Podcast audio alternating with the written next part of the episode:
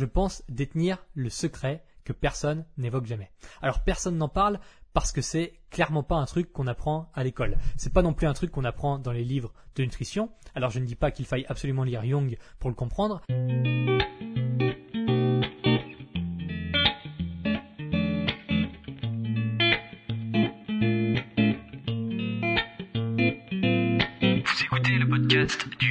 Alimentaire, l'émission réservée à ceux qui veulent reprendre leur santé en main tout en continuant à vivre une vie sociale épanouie. Chaque semaine, venez discuter alimentation, mode de vie, perte de poids et bien-être avec Maël Brosso.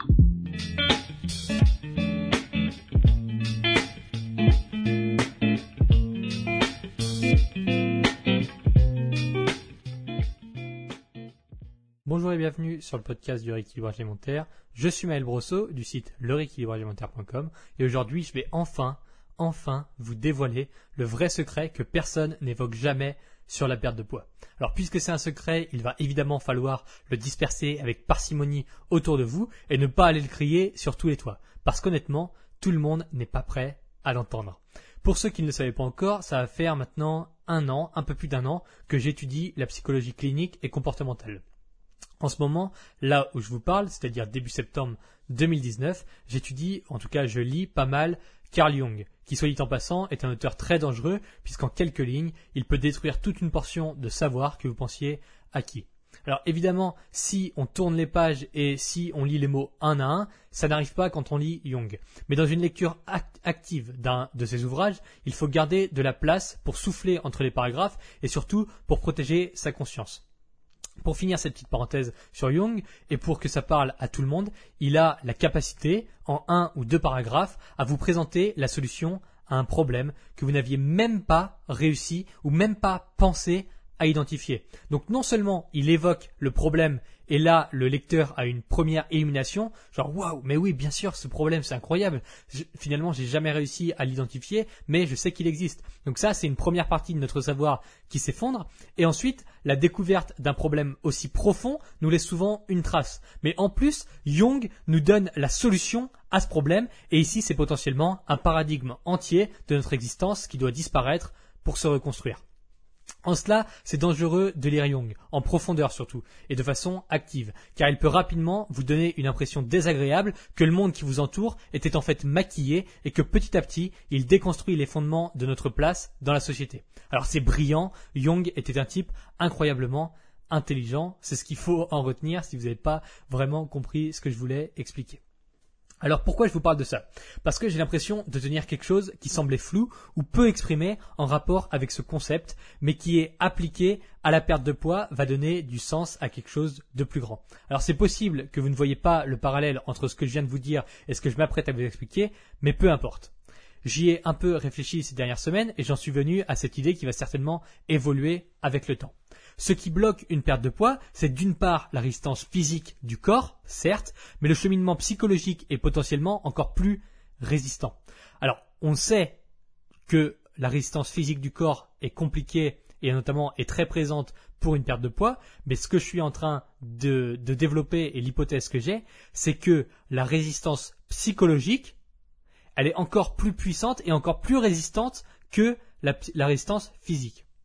Alors avant que je vous explique en détail le fond de ma pensée, je vous invite à saisir votre iPhone ou celui de votre voisin le plus proche, à vous rendre sur le profil du podcast, à descendre tout en bas et à réaliser cette action que déjà 120 personnes ont faite, c'est-à-dire laisser 5 étoiles et un commentaire sur l'émission. Alors je vous remercie évidemment d'avance pour ce beau geste de partage. Bon, on sait de par la littérature scientifique, mais aussi de par notre observation des évidences, que la perte de poids est largement détestée notre organisme. D'un point de vue anthropologique, c'est tout à fait logique. Voici comment le corps vit votre régime hypocalorique. Alors attention, je vais imiter votre organisme. Là, là, là, là, là, je me porte très bien dans toute cette abondance calorique. C'est vraiment la belle vie. Wow, mais eh, c'est super bizarre. Depuis la semaine dernière, on a déjà beaucoup moins de calories. J'ai l'impression qu'on est sous-alimenté. Va falloir réagir, les gars. Il y a déjà 3 kilos de perdu. Va falloir allumer le code rouge. Bim, on balance un max de sensations de faim, on économise de l'énergie en ralentissant le corps, on active les hormones de stress qui vont nous pousser à manger. Let's go, let's go. Hors de question qu'on maigrisse après ça. Comment on va faire pour survivre plusieurs semaines au cas où il n'y a plus à manger? Bon voilà, c'était une imitation relativement pittoresque d'un organisme qui est euh, dans une phase de régime, mais grossièrement, c'est ça qui se passe. Bref, la technologie et la société évoluent toujours plus vite que l'individu. C'est ce qui provoque cette réaction en chaîne interne. En fait, l'unique objectif de votre organisme, c'est votre survie. Alors je l'ai répété plein de fois, mais ça fait pas de mal. Alors forcément, si vous mangez beaucoup, il est content parce que ça veut dire qu'il y a des réserves en cas de famine, mais à partir du moment où vous commencez à perdre du poids, il prend ça pour une agression et met en place certains mécanismes et surtout un maximum de mécanismes pour vous pousser à récupérer des calories coûte que coûte. Le truc, c'est que ce mécanisme, dans un environnement où la nourriture était plutôt rare, ça sauve la vie. Donc ça veut dire que euh, il y a 2000 ans, ce mécanisme pour essayer de ne pas mourir et pour essayer de retrouver beaucoup de calories, eh bien ça vous sauve la vie. Il y a 200 ans, c'est pareil, ça vous sauve la vie. Aujourd'hui, vous avez juste à faire 300 mètres pour aller à Super U et pour acheter à manger. Donc ça en devient contre-productif et vous êtes constamment entouré de calories en libre service. Donc avoir la sonnette d'alarme de votre corps comme ça qui vous dit attention, attention, on perd du poids, il faut vite remanger, on balance à mort de stress, à mort de leptine, à mort de gréline, vite, vite, faut manger, faut manger. Eh bien, c'est contre-productif dans notre société actuelle. Donc ça, c'est le premier obstacle à la perte de poids qui semble être le plus compliqué à gérer. Votre corps joue en votre défaveur. Donc en fait, vous devez à peu près, enfin à peu près, c'est vous devez concrètement vous battre contre votre organisme et vous battre contre des réactions qui sont là depuis des milliers d'années pour perdre du poids. Mais comme je vous l'ai dit, je pense détenir le secret que personne n'évoque jamais. Alors personne n'en parle parce que c'est clairement pas un truc qu'on apprend à l'école. C'est pas non plus un truc qu'on apprend dans les livres de nutrition. Alors je ne dis pas qu'il faille absolument lire Jung pour le comprendre, mais il faut effectivement s'intéresser un peu à autre chose que juste calories et surcharge progressive et euh, arrêter de jurer uniquement que par la nutrition pure et dure et aller voir dans d'autres domaines ce qui se passe. Alors je critique pas les gens qui font que ça, c'est simplement pour pouvoir arriver au raisonnement que je vais vous exposer aujourd'hui, c'est quelque chose qu'on ne trouve pas euh, en restant dans les cases de la nutrition et juste purement de la perte de poids. Il faut apprendre à faire des parallèles avec d'autres sujets qui sont euh, potentiellement intéressants. Bref. Comme, beaucoup de choses dans la vie, ce n'est pas indispensable de pouvoir mettre des mots sur ce concept, sur le concept que je vais vous expliquer. Ça appartient à l'inconscient collectif. Par exemple, vous ne conscientisez pas un sourire. La, la signification psychologique d'un sourire quand vous voyez un bébé, ça vous échappe. Donc si je vous demande pourquoi vous faites un sourire quand un bébé vous regarde, au mieux, la réponse, ça sera ben, parce qu'il est mignon et parce que je sais pas, je contrôle pas. Il y a un bébé qui me regarde, je souris et c'est comme ça. Et vous pouvez observer ça dans plein d'autres situations. Là, celle du bébé euh, qui vous regarde, c'est très palpable et ça parle à tout le monde. Mais en vérité, la signification psychologique, au final, derrière un sourire, derrière euh, le fait qu'on fasse un sourire à un bébé, eh ben, c'est beaucoup plus complexe que juste dire il est mignon. Il y a euh, beaucoup d'explications psychologiques et psychoanalytiques qui font que vous faites un sourire à un bébé quand vous le regardez. Bon, c'est pas le but de ce podcast que je vous explique quelles sont ces significations, mais voilà, c'est juste pour vous expliquer qu'il n'y a pas forcément besoin de mettre des mots sur tous les concepts de notre vie. Et là, ce que je vais essayer de faire aujourd'hui, c'est de mettre des mots sur le fait que la résistance psychologique dans une perte de poids soit plus élevée que la résistance physique. Alors, le postulat de départ, si vous voulez maigrir, Enfin, on va, on va surtout d'abord essayer de comprendre ensemble pourquoi il existe une résistance psychologique à la perte de poids. Et puisque le postulat de départ, quand vous voulez maigrir, c'est quelque chose comme je me sens pas bien dans ma peau, je veux perdre du poids, eh bien, à un niveau conscient, vous désirez, en tout cas vous pensez désirer, du changement physique. Donc, je répète parce que c'est important de comprendre ça. Le postulat de départ, si vous voulez maigrir, c'est quelque chose comme je ne me sens pas bien dans ma peau, je veux perdre du poids. Voilà, ça c'est ce que vous pensez avant de vouloir faire un régime. Donc ça c'est un niveau conscient. Vous voulez un changement physique. Eh bien, les taoïstes considèrent le monde en deux parties, le chaos et l'ordre, le yin et le yang, c'est le chaos et l'ordre. Donc le blanc c'est euh, l'ordre et le noir c'est le chaos. Et c'est comme ça, c'est l'équilibre entre les deux qui euh, génère le monde selon les taoïstes. L'idée vulgarisée, mais extrêmement fidèle à la réalité, c'est la suivante. C'est qu'on passe notre temps, on passe notre vie entière à créer de l'ordre à partir du chaos. Pourquoi vous ne changez pas de maison toutes les deux semaines? Eh bien parce que psychologiquement, vous avez créé de l'ordre. Faire un déménagement régulièrement, c'est rentrer dans une phase de chaos. Pourquoi vous ne changez pas de job tous les trois jours? Eh bien parce que c'est apaisant mentalement de savoir que demain, vous n'aurez pas à chercher un nouveau boulot. Pourquoi vous ne vous lavez toujours les dents au même endroit? Eh bien parce que la routine, ça fait partie de votre vie ordonné. Pourquoi c'est plus simple d'être sédentaire, d'être dans un groupe, dans une communauté sédentaire que d'être dans un groupe nomade? Et comment ça se fait qu'on qu'on s'est mis à élever des animaux plutôt qu'à les chasser constamment? Eh bien parce que ça s'appelle créer de l'ordre à partir du chaos. On ne sait pas demain si on sera capable de ramener du gibier de la chasse. Par contre, on sait qu'il y a un mouton, il y a des cochons, il y a des vaches qui sont là, qui sont élevées, et donc on a créé de l'ordre à partir du chaos. On a créé une routine et ça nous apaise psychologiquement de savoir que demain, on sait pas ce qui va, euh, de savoir que demain, on peut plus ou moins prédire ce qui va se passer en fonction de ce qui nous entoure. Voilà. Alors finalement, quand on dit vouloir s'échapper de la routine du quotidien, eh bien on fait un raccourci. La vérité, c'est qu'on s'est installé dans une routine tellement ordonnée que le chaos n'apparaît plus et c'est blasant, c'est ennuyant. Outre ce phénomène, la routine est indispensable pour votre stabilité émotionnelle et psychologique. Voilà, c'était la petite parenthèse taoïste. Ok, donc, on sait que le corps veut que vous conserviez vos réserves d'énergie. On sait consciemment que vous voulez maigrir, mais maintenant, il faut savoir ce que vous voulez inconsciemment.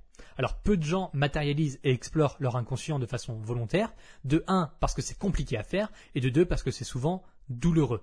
Même si dans son livre Interprétation des rêves, eh Freud il nous explique que dans une certaine mesure, on y fait un tour pendant nos rêves. On fait un tour de notre inconscient personnel et dans l'inconscient collectif pendant nos rêves. Mais consciemment et de façon volontaire, les gens vont très peu confronter leur inconscient.